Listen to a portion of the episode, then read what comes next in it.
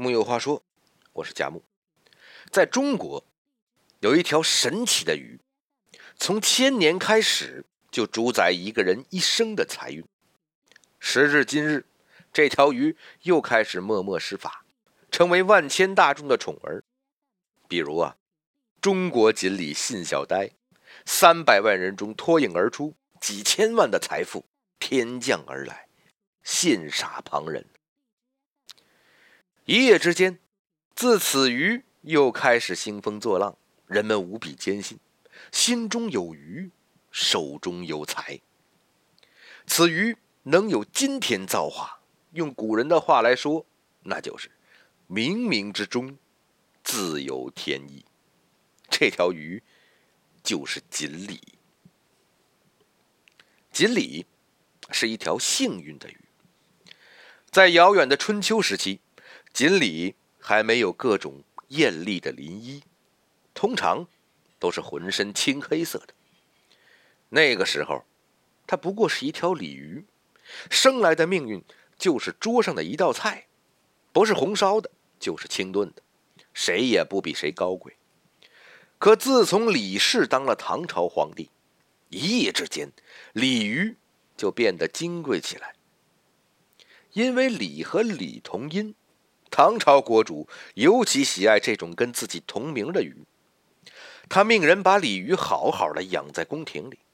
不仅如此，唐朝的法律规定，鲤鱼不得杀食，只能放生，违者杖责六十。这六十大棒打下去，人就完了。或许是之激动的不得了啊，鲤鱼摇身一变，变得光鲜亮丽起来。唐朝诗人更是为此鱼风靡，只因为他们在水中游动，灵光闪烁，于是便赐予他们新的名字——锦鲤。黄家人作为捧红锦鲤的第一把手，在营销方面也很是用心的。他们喜爱锦鲤，便要把一切美好的寓意都加在它身上。不仅如此，五品以上的文武官员必须佩戴鱼符。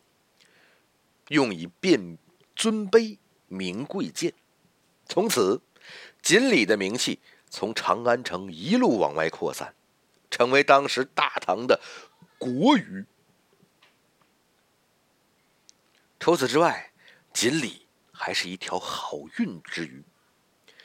因为国主的宠爱，这锦鲤呀越发的受欢迎。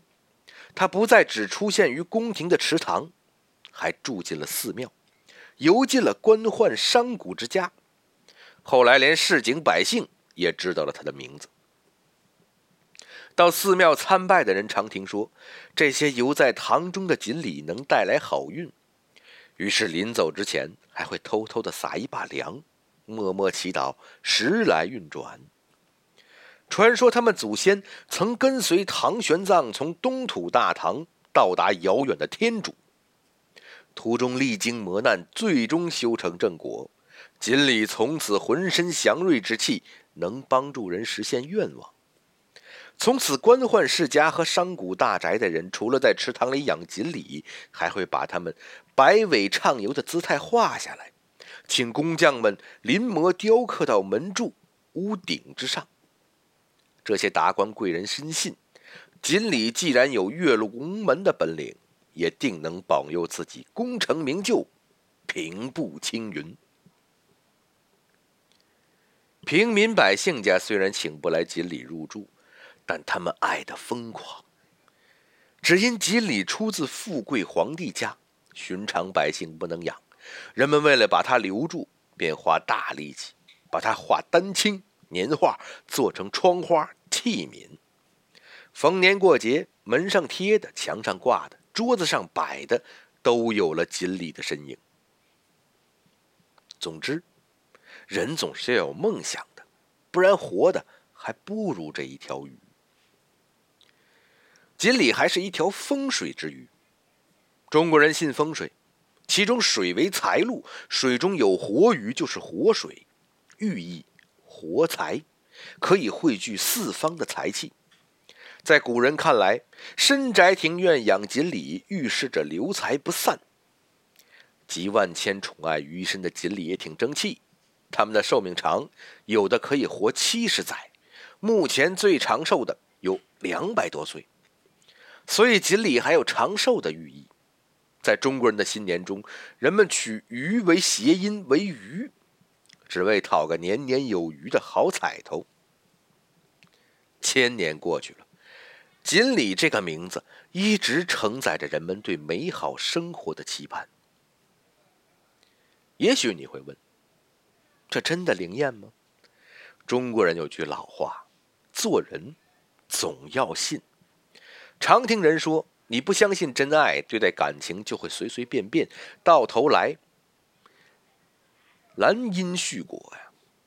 你不相信努力，便会失去奋斗的意义，碌碌终身。总之，你所坚信的，就是你的人生。生活有锦鲤，一生财运来。人生虽艰苦，总会有盼头。木有话说，我是佳木，咱们下回接着聊。